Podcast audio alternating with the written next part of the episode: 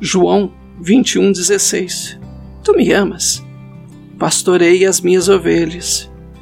Jesus não disse converta as pessoas à sua maneira de pensar, e sim, cuide das minhas ovelhas. Cuide para que elas recebam conhecimento ao meu respeito. Consideramos serviço aquilo que fazemos no sentido de trabalho cristão. Jesus Cristo chama de serviço aquilo que nós somos para Ele, não o que fazemos para Ele. O discipulado baseia-se na devoção a Jesus Cristo, não na adesão de uma crença ou de um credo. Se alguém vem a mim e não se, a, não se aborrece, não pode ser meu discípulo. Há uma devoção muito simples. Se você quiser ser um discípulo, terá que devotar-se a Cristo. A pessoa tocada pelo Espírito de Deus imediatamente diz: Agora eu compreendo quem é Jesus Cristo.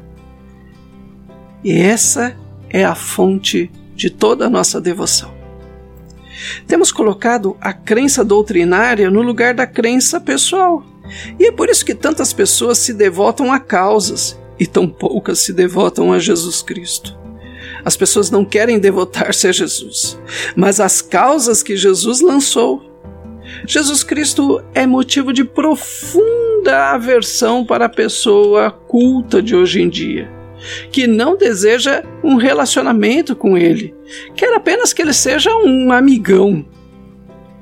O primeiro compromisso do nosso Senhor, quando esteve aqui na terra, era com a vontade do Pai, não com as necessidades das pessoas era a salvação dos homens, e o resultado disso, desta obediência ao Pai, foi suprir as necessidades.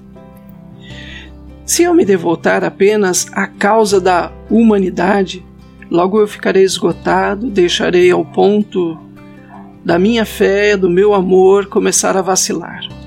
Mas se ama Jesus Cristo ardorosamente, poderei servir então a humanidade ainda que os homens me tratem como verdadeiro capacho.